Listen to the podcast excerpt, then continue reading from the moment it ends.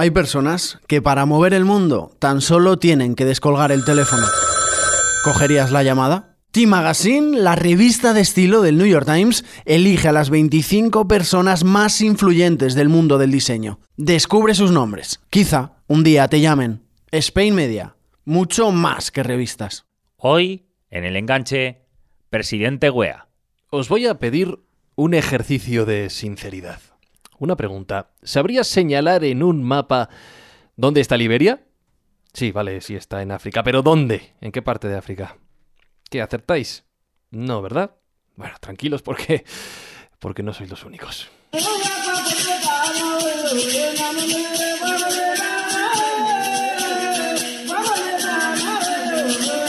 Liberia es un país de unos 4 millones y medio de habitantes situado en la costa oeste africana entre Sierra Leona, Guinea y Costa de Marfil, un país fundado por abolicionistas de la esclavitud en Estados Unidos que comenzaron a llevar a gente de raza negra, a personas libres, con el objetivo de que pudieran comenzar una nueva vida lejos del esclavismo norteamericano. The genesis of the voyage was a slave revolt on the island of Santo Domingo, today's Haiti. And the violence it unleashed only miles away from America's shores. Sin embargo, esa mentalidad colonial no trajo buenos resultados. Ese pensamiento de que por ser negros todos iban a encajar juntos, no funcionó. Los afroamericanos no encajaron bien con los nativos de la zona y comenzaron a copar los recursos económicos y también el poder. Durante décadas, esa minoría de apenas el 5% de la población dominó al 95% restante. Así fue hasta 1980.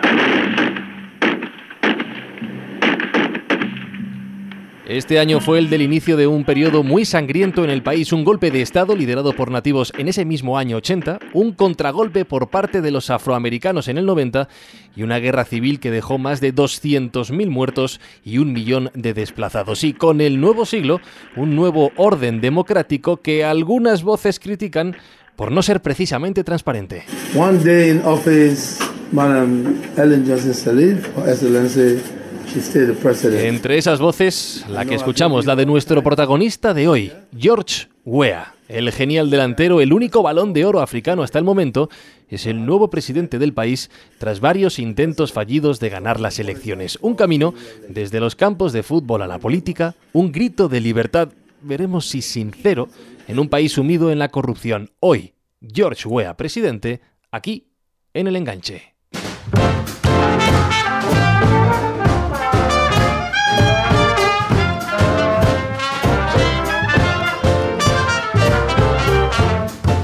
Será de las pocas veces que nos oigáis mezclar fútbol y política aquí en el enganche. Ya sabéis que cada lunes tenéis un nuevo podcast con una nueva historia en torno al fútbol en Spain Media Radio, en la web y en la aplicación móvil, en iVoox, en iTunes, en Spreaker y en las redes sociales. Arroba el enganche en Twitter, en Facebook y en Instagram. Y allí estaremos esperándoos. Un servidor quien ya os saluda, Fran Izuzquiza, y nuestro director, José David López, que además a ti, wea, a ti, wea, te gusta. Sí, la verdad que sí, un gran jugador. Ahora hablaremos más a fondo de él.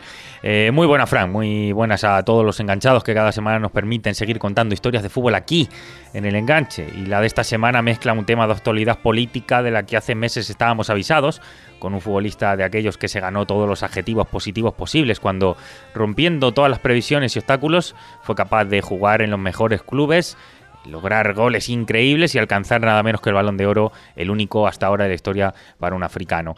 George Weah ha llegado a lo más alto del fútbol y desde ahora también está en lo más alto del poder de su singular y frágil país, una Liberia repleta de problemas para los que ha elegido a su héroe como última medida de esperanza.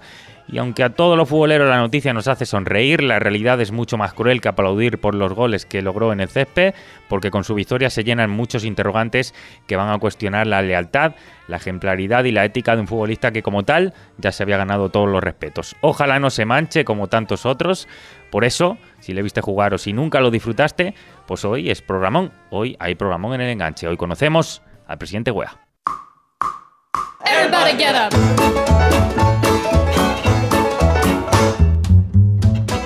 Resulta trascendental y absolutamente necesario conocer a fondo el contexto en el que George Weah se ha convertido en presidente de un país tan desconocido y anónimo para la mayoría como puede ser Liberia, un país que pocos pueden ubicar en el mapa, como hemos dicho, pero aún menos conocer tan de cerca como casi todo el continente africano, que viene a ser la, cosa, la casa habitual perdón, desde hace años para José Naranjo, que es periodista todoterreno en África para diferentes medios y al que podéis leer, por ejemplo, en El País. Hola José, ¿cómo estás? Hola, ¿qué tal? Muy bien, gracias. Hace unos meses tuvimos un primer aviso de que el gran George Weah, para muchos el mejor futbolista de la historia de África, estaba ya cerca de vencer las elecciones a la presidencia de su país, de Liberia, como estamos hablando. Pero entonces se dio por sentado que iba a ganar y en las últimas horas del 2017 ya se confirmó que había ganado estas elecciones. Pero para entender todo este mundo, para entender que un futbolista puede llegar a ser presidente de un país, ¿cómo es Liberia y qué papel juega dentro del continente africano? Bueno, eh, primero decirte que George Weah eh, realmente se convirtió en político prácticamente de- desde que colgó la pota. Eh, no fue hace, hace poco, entró en política y lleva años intentando ser presidente. Ahora por fin lo ha, lo ha conseguido. Bueno, Liberia es un país, digamos, relativamente pequeño, tiene aproximadamente uno, no llega a los 5 millones de habitantes, eh, que está situado en, en la región de África Occidental, en África del Oeste. Y es un país eh, que yo, si quieres, destacaría pues tres cositas, así rápidamente para que la gente se haga una idea. Primero, es un país muy pobre, es el undécimo país más pobre del mundo, eh, tiene poquitos eh, recursos, pues, tiene hierro, tiene caucho, tiene algo de diamantes, pero no, no es una gran, no es ni mucho menos una gran potencia ¿no? africana. Hmm.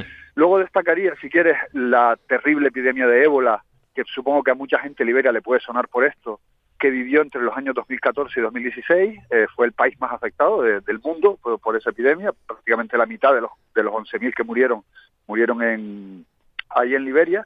Y luego el tercer elemento es la terrible guerra civil que vivió eh, hace ya, que acabó hace unos 15 años y que, bueno, generó una auténtica tragedia. Algunos se acordarán de los niños soldados, de la guerra de los diamantes, etcétera. Yo creo que con estos tres elementos nos podemos hacer más o menos una idea rápida de lo que de lo que es Liberia. José, puede decirse que Liberia es uno de los países más pobres y más controversiales políticamente de toda África, según estamos comentando. Pero, eh, ¿qué tipo de partido político, ideología o pretensiones defiende, digamos, eh, el GUEA político? Bueno, eh, la verdad es que es- a veces es complicado hablar de ideologías en determinados países, ¿no? Eh, yo, si tuviera que ponerle un calificativo, yo diría que George Weah vendría a ser algo así como un populista. Él es una persona de extracción humilde que se crió en un, en un barrio que es Claratown, que yo tuve ocasión de, visitar cuando la epidemia de ébola, que es un barrio de, infraviviendas en, la capital. Y eh, yo creo que ha empatizado eh, con, toda esa gente, ¿no? Con la gente más pobre de un país que dos terceras partes de la población viven con menos de dos dólares al día. Un país real- realmente en el que la situación social es muy, muy complicada.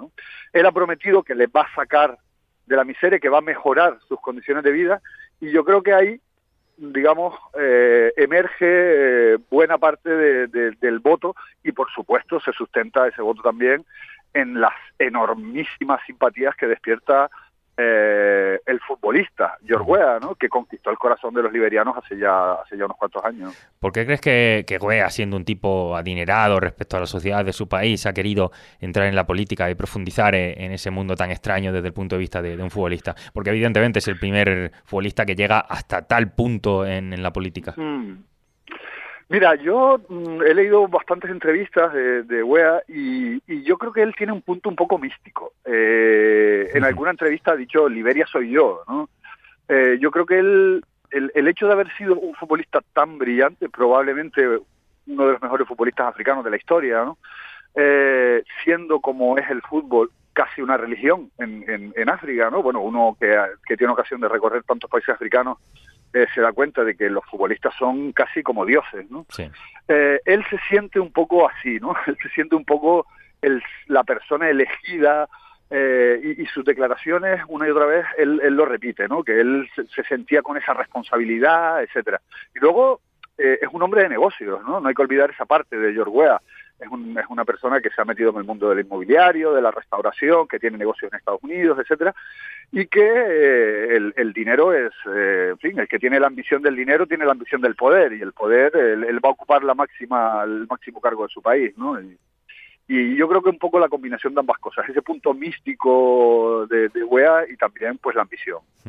La victoria de Wea significa el triunfo de una candidatura rupturista respecto al régimen anterior que estaba encarnado por el candidato continuista Joseph Boakai. Eh, entre este dato y lo que nos dices de Wea presentándose como Liberia soy yo, un poquito dándose, erigiéndose como, como el líder del país, como el salvador del país, ¿puede ser que su victoria nos lleve a interpretar que el pueblo también le ve como el héroe que fue en el campo y que ahora puede ser para toda Liberia? Sí, sí, sí, lo, lo apuntaba antes. Yo creo que el, el- el pasado de Wea como, como futbolista, también como benefactor, eh, George Wea, tanto durante su, su carrera futbolística como después, eh, y llevó a cabo pues obras de beneficencia, repartía comida, llegó incluso a pagar el avión a la selección liberiana en Sí. algún desplazamiento, etcétera.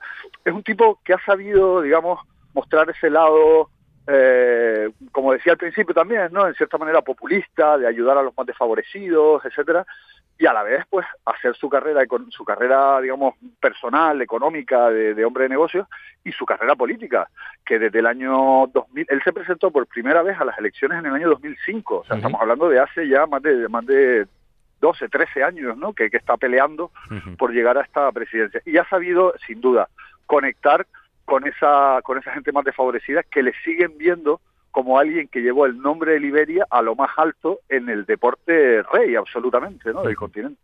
Como nos hemos preparado bien la entrevista y hemos tenido que ojear mucho para conocer la política eh, de Liberia, que no es fácil para nosotros que somos de ideología futbolística, eh, sí que podemos apuntar que Wea va a tomar el relevo de Ellen Johnson Sirleaf, que fue la primera Sí. mujer que consiguió llegar a la presidencia de África, pero que, y aquí es donde voy, a pesar de haber sabido mantener la paz durante 12 años de gobierno, también ha dejado una estela de nepotismo, de, de corrupción, una infranqueable brecha social también que ha desgastado a, su partido. Todo esto, José, para preguntarte, ¿qué se encuentra Wea eh, en su nuevo cargo presidencial y, cuáles deben ser sus principales retos? Efectivamente, tú has apuntado uno, ¿no? Yo creo que combatir la corrupción, que es una auténtica lacra, no solo en Liberia, sino en, tantos otros países africanos y no africanos, eh, eh, debe ser una de sus prioridades, porque el, el tufillo, digamos, de nepotismo que deja detrás Ellen Johnson Sirleaf es importante. Colocó a sus dos hijos en cargos de máxima responsabilidad en la Oficina del Petróleo, en el Banco Central de Liberia, etcétera. Y además eh, ha habido escándalos de corrupción que han manchado, digamos, el nombre de, de Ellen Johnson. Esa, esa debe ser restablecer la confianza de los liberianos en su gobierno debe ser, entiendo, una de las prioridades. Luego tiene que trabajar mucho la economía. ¿no? Eh, eh, Liberia es un país postrado después de esa crisis del ébola que afectó no solo al sistema público de salud, que ya era malo, y pero que ahora ha quedado muy, muy tocado, sino también al, a, la, a, la, propia economía. ¿no? Hay que pensar que compañías aéreas dejaron de volar, muchas empresas que se fueron, entonces todo esto lentamente tiene que, que, que volver. ¿no? Uh -huh. Tienen un crecimiento económico muy bajo, llegaron a estar creciendo al 7, 6, algo por ciento en, en, antes de la epidemia y ahora eh, están en crecimientos muy bajos, del 1 o 2, que para África es, es bajísimo. ¿no? Uh -huh. Y para ello se tiene que apoyar sobre la agricultura eh, y sobre fundamentalmente la minería. Eh, como decía antes, el hierro, es uno de los principales productos de exportación de Liberia y tendría que favorecer también la inversión extranjera. Para ello tiene que eh, que haya tiene que haber una seguridad jurídica en el país. Yo creo que por ahí reformar la administración, luchar contra la corrupción y, y reforzar también el sistema económico debe ser prioritario en este momento para, uh -huh. para UEA. ¿no? Veremos si es capaz para una persona claro. que no lo hemos dicho que no tiene una gran formación eh, y ese fue su primer su principal hándicap en las elecciones anteriores uh -huh. frente a Ellen Johnson que es una licenciada en, Derecho, en Economía por Harvard. Él no tenía estudios, los, los cursó posteriormente en los últimos años y veremos si es capaz de, de embridar, digamos, todos los problemas de Liberia. Uh -huh. Quería tratar un tema con, con quienes conocéis mejor África, eh, porque para alguien futbolero como todos los que escuchan el enganche, y, y, lo digo porque he visto estas semanas donde conocimos la victoria de Wea, pues que este futbolista representa cariño, representa entre todos los futbolistas y los que somos eh, fan de, de, este deporte, pues un recuerdo muy vintage, muy de una lucha de un futbolista que todo lo tenía en contra, pero que llega a lo más alto. Y eso al final genera una simpatía, como para ahora como presidente ver cómo la mayoría de la gente se alegra. En redes sociales, por ejemplo, eh, es imposible ver algo negativo sobre Wea. Todos vemos al Wea jugador y ahora todo el mundo se congratula de que menos mal que ha ganado Wea en África. Qué bonito, ¿no? Vale, pues yo también quiero aportar algunos datos. eh. La realidad también es cruel. Hasta donde sé, y corrígeme si me equivoco, José, hay una parte de la política internacional muy preocupada por la llegada de Wea porque significa también el regreso de, de un temido apellido que es Taylor, porque entra con, con Wea Sí. también una mujer llamada eh, Jewel Howard Taylor, que es la esposa del conocido como el señor de la guerra, que además sigue en la cárcel, que está cumpliendo una condena por crímenes de guerra. Es decir, que, que Wea José tiene entre sus manos un pasado muy complicado, más allá de que los que somos futboleros, pues nos congratula que esté en el poder, pero la realidad es que también ha llegado de una manera con algunos nombres que, que quizá no nos tenemos que Sí. congratular tanto.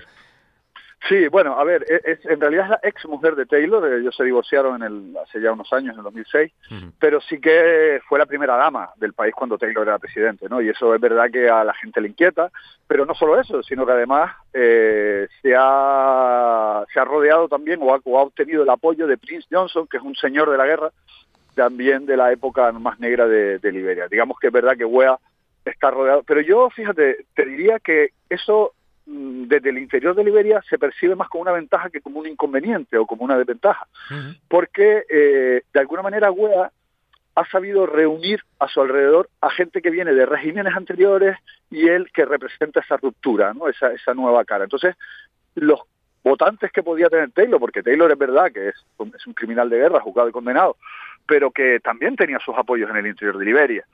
Y, eh, y, y ahora cuenta con ellos, eh, Wea. Yo creo que ha sido inteligente, de hecho su partido es una auténtica máquina de, conseguir logros, ¿no? Ha ido consiguiendo, él ya fue senador hace unos años, ahora presidente, y ha sabido, digamos, eh, ir picando de aquí a allá para crear una, en torno a él, digamos, una candidatura sólida.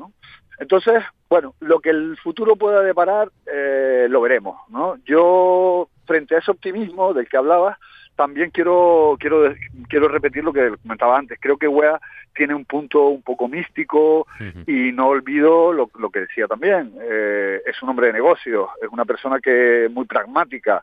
¿no? Veremos eh, frente a los enormes problemas de Liberia cómo, cómo va a regatear este George Weah político. ¿no?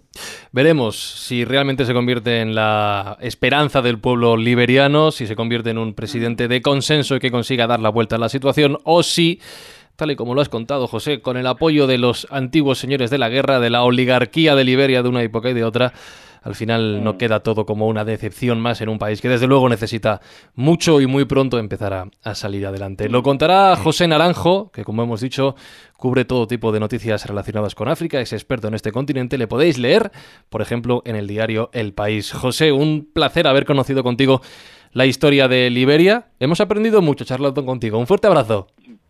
Un abrazo, gracias a ustedes. Chao.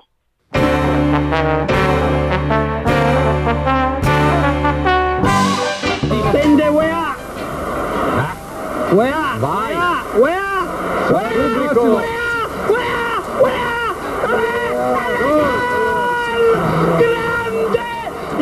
Cuando retrocedemos hasta la juventud o los primeros años de los futbolistas africanos, en la gran mayoría de casos encontramos historias de tremenda superación.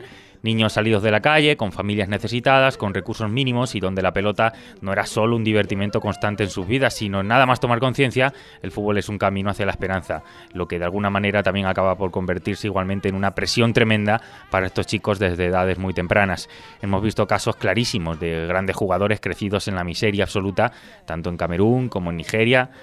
tanto en Ghana como en Costa de Marfil, y sobre todo esta situación es drástica cuando hablamos del África Negra.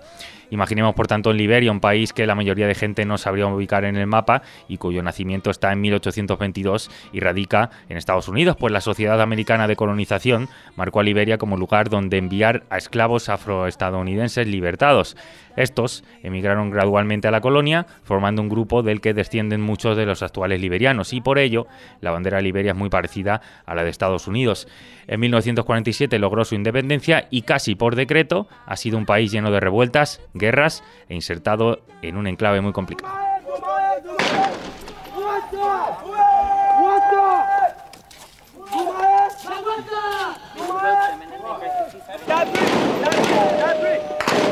En uno de los barrios más marginales del país, llamado Claratown, creció George Weah. Vivió allí con su abuela, en una zona construida eh, en un pantano, plagada de enfermedades y hacinamiento. Sus padres vivían en el sudeste del condado de Grand Cru, que es una de las zonas menos desarrolladas de Liberia. De Wea se dice que es un hijo de la tierra, que es una estrella, pero que tiene al país en el corazón. Así se piensa sobre él en Liberia, donde sus orígenes humildes es una de las cosas que lo convierten en un héroe para sus seguidores. Excited and I'm, I'm, over, I'm overjoyed because I mean we have made history. Ambassador, we are the true son of the soil. The man who is loved by the Liberian people has been announced. Y aunque apenas hay 25 minutos de trayecto entre dicho barrio donde creció y la sede del gobierno de Monrovia que ocupa desde hace unos días, hay dos mundos completamente diferentes entre ambos. Eh, salió de aquel ingrato lugar por su determinación, por su sacrificio, consiguiendo destacar desde adolescente en la Liga de Liberia e incluso dejando la escuela en el último año para centrarse únicamente en el fútbol. Todo cambió en su vida cuando lo llamó, con solo 21 años, un tal Arsène Wenger, que lo vio jugando para un equipo en Camerún y se lo llevó al Mónaco. Todo lo que vino después fue crecimiento, talento a raudales, algún título y muchos millones hasta llegar al balón de oro en su mejor momento en el Milan. Di Sebastiano Rossi direttamente su Eranio. Eranio per eh, George Weah. Supera Sensini, ancora George Weah fa fuori tutta la difesa della Lazio. Weah ed è un grandissimo gol. Quello di George Weah. Fa tutto da solo. Grandissimo gol di Weah. Pero para entender por qué es héroe en Liberia es muy importante saber este dato. Wea jamás pudo disfrutar del reconocimiento internacional que merecía a nivel de selecciones. Liberia jamás ha estado ni siquiera cerca de ser una potencia en el fútbol africano, lo que le dejaba fuera de cualquier sueño en ese sentido, y sin embargo, cuando Wea era futbolista, muchas veces pagaba él mismo los desplazamientos, hoteles, aviones y demás para que su país no se hundiera en la miseria futbolística. Por ello, Wea salió de Claratown y hoy está en la particular Casa Blanca de Liberia.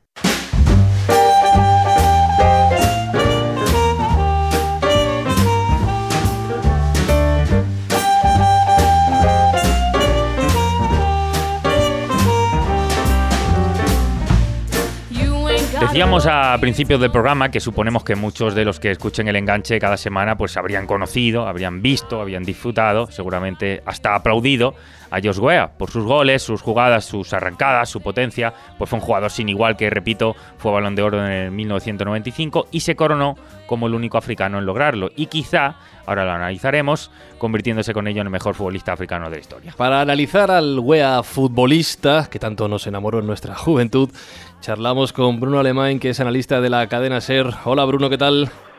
Hola compañeros, ¿qué tal? Buenas tardes. Y también nos escucha François David, analista comentarista de fútbol francés en Bein Sport. Hola François, ¿cómo estás? Hola, ¿qué tal compañeros?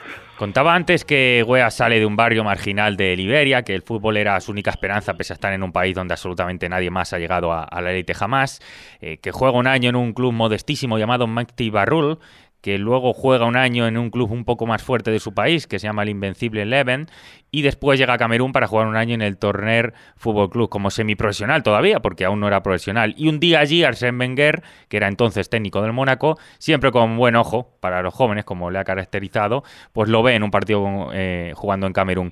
Eh, ¿Cómo es ese salto, digamos, François, que recuerdas de ese primer wea que llega al Mónaco recién visto por Arsène Wenger? Bueno, eso, eh, Wenger lo ha dicho todo, con un ojo especialmente para los jóvenes eh, africanos, jóvenes, pues ligar Mónaco y es un desastre total. Eh, George Weah eh, tiene que adaptarse, tiene que adaptarse al, al fútbol europeo en los entrenos que no mete ni una, estaba viendo una entrevista de, de Luxonor, un eh, central que jugaba en el Mónaco en los años 80 con Arsène Wenger y él alucinaba sobre el nivel de eh, de George Weah, que no, que no podía. Pero Arsène Wenger con paciencia, poco a poco, eh, pues llegó a aprender, eh, a hacer aprender a, a Weah cómo posicionarse en el campo, cómo utilizar su, su cuerpo, su extremo, su eh, fantástica velocidad, su fantástica potencia, y pues entró, entró en, en el equipo y a partir de ahí, pues eh, la leyenda em- empezó. Eh, Liga de eh, Liga francesa, Liga de Campeones, participó a grandes partidos con el con el Mónaco e incluso llegó a ser incluso de Mónaco una una una estrella. Eh, yo me acuerdo que el Paris Saint-Germain preguntó por él, se fue al Paris Saint-Germain, pero tenía un- una opción el Paris Saint-Germain a comprar en, en Jürgen Klinsmann, el delantero eh, del eh, el delantero alemán, realmente eh, apostó el Paris Saint-Germain por por Wea y eh, Klinsmann se fue se fue al Mónaco. Pero mm, debut di- difícil, pero lue- luego llegó a ser un fantástico delantero. Cuando llegó al Mónaco, tenía 22 años. Dice que Wenger le puso un plan de entrenamiento. eh, fue mejorando poco a poco, como nos dice François. Invirtió buena parte de su sueldo en buscar refugio a familiares y amigos. eh, se enfrentó incluso al gobierno de su país. Trasladó a su familia a Nueva York mientras él estaba en Francia. Es decir, era un personaje que ya empezaba a, a dejar marca también lejos del terreno de juego. Pero Bruno, tras cuatro años mejorando, llega al Paris Saint-Germain. Eh, no, no era el club parisino como el actual, ni mucho menos, pero sí pretendía dar un salto adelante. ¿Cómo recuerdas en, en esa etapa parisina con Lamá, con Ginola, con Raí? Bueno, ese el último gran Paris eh, Saint Germain antes de, la llegada de eh, los nuevos eh, dueños y los inversores actuales. Me acuerdo que es un Paris Saint Germain que le veíamos dar vueltas por la Copa de Europa, que en, en aquel- hasta aquel momento no había sido nada demasiado habitual.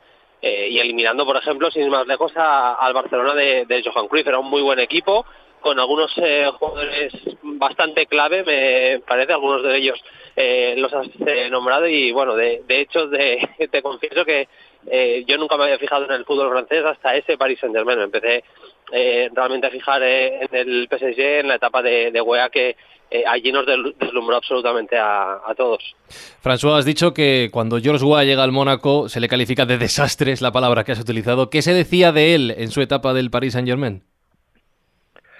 Bueno, una bestia, una bestia. Yo, eh, mira, puse en el Twitter que para mí hacía parte de los top top 10, top 10 de los delanteros de todos los tiempos. Y me explico por qué.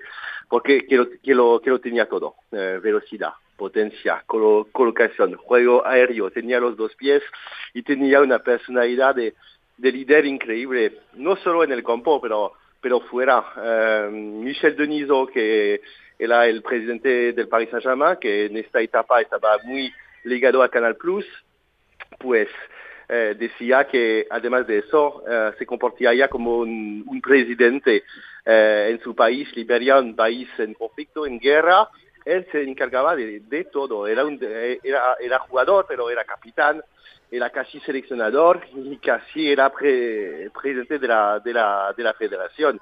Es que cada concentración él venía con, eh, con camisetas, con zapatos de fútbol, con, con todo para sus compatriotas y era ya un, un, un gran ídolo. Y en el Paris Saint-Germain de esta época era un líder, como otros como Bernard Lama en la portería, como Ricardo Gómez el, el central, como David Ginola, por supuesto, como Valdo, como, como Ray, pero él eh, que lo tenía todo. Y el Madrid, el Madrid, eh, yo me acuerdo que era su principal víctima, el Madrid.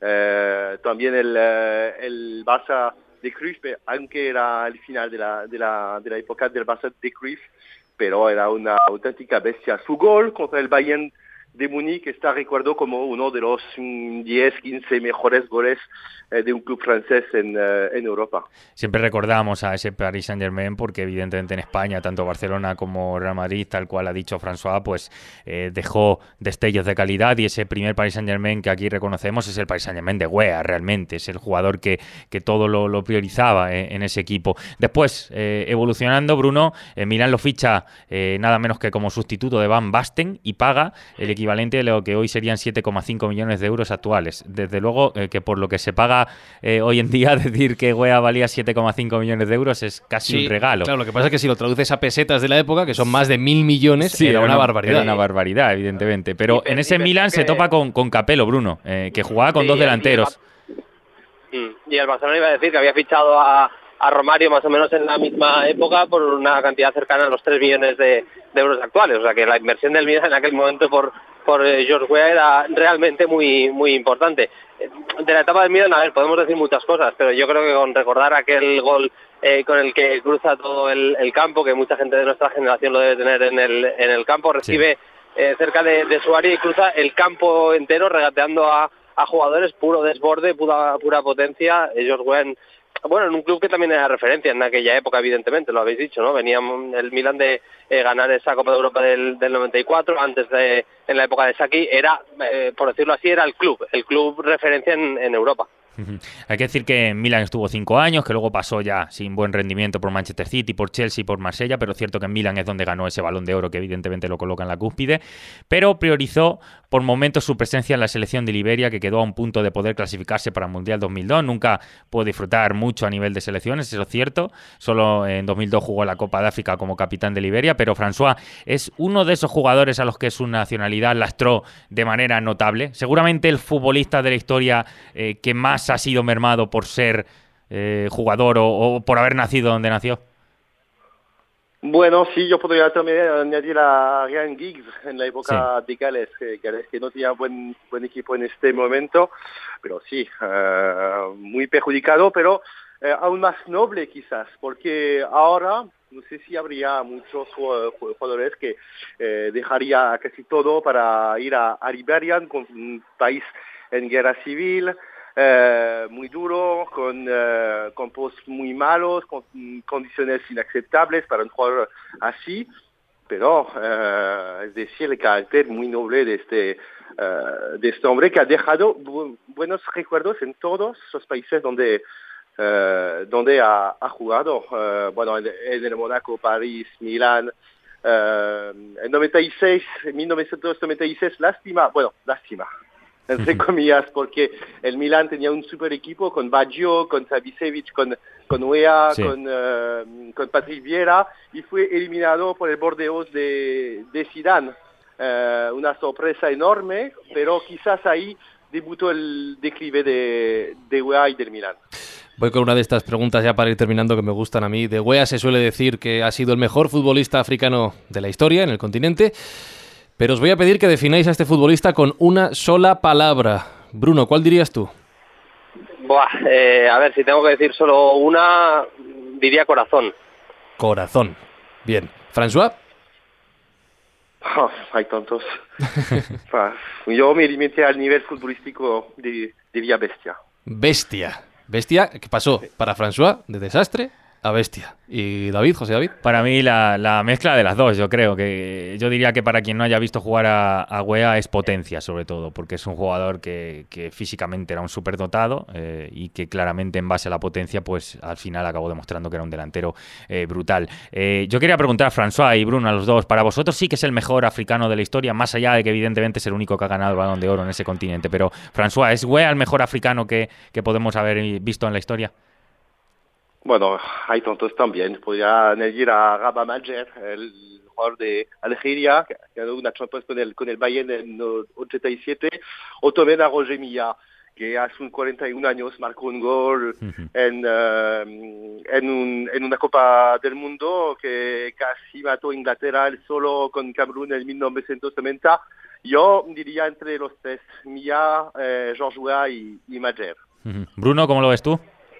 Bueno, yo voy a citar a jugadores un poquito más, más jóvenes que me parece que eh, convendría no, no olvidar tampoco. ¿eh? Yo creo que Samuel Eto'o, eh, siendo clave en dos finales de, de la Champions, eh, seguramente a nivel técnico era peor que, o seguro, vaya, era peor que, que George Weah. Eh, también me quedaría con eh, Drogba, pero yo de lo que he visto, si me tengo que quedar con uno, solo con uno, y teniendo en cuenta que Roger Millán lo pillé ya mayorcito y no recuerdo tan, tan bien su fútbol, no lo tengo tan presente. Si me tengo que quedar con uno, sí que diría que ellos Weah, aunque por poquito, comparado con Eto y, y Drogba, eh, seguramente fue el mejor. Sí.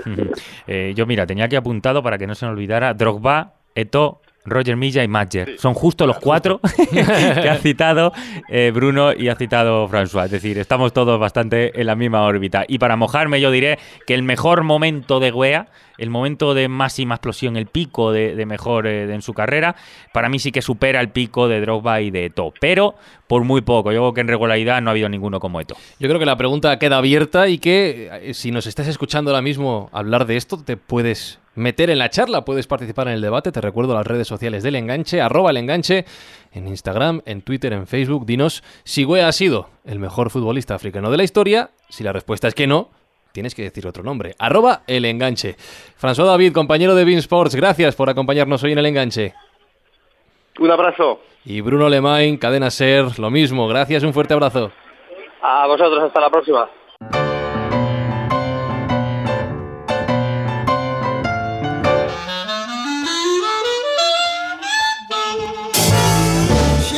Muchas veces nos quedamos en el análisis eh, de la jugada fallada, del gol marcado, del movimiento, de lo que es el día a día, pero fijaos en la cantidad de, de adjetivos con los que se ha calificado en el podcast, en el programa de hoy del enganche, a George Weah. Desde desastre a bestia, a corazón, también a populista y por supuesto, ahora, presidente. Para que veáis las vueltas que da la vida y la cantidad de cosas que se pueden hablar y decir sobre lo que para muchos es solo un jugador de fútbol. Y eso es lo que hacemos aquí cada semana, cada lunes, en el enganche, en Spain Media Radio. Y te recuerdo, si nos quieres comentar quién ha sido para ti el mejor futbolista africano de la historia, arroba el enganche en redes sociales, Twitter, Facebook e Instagram.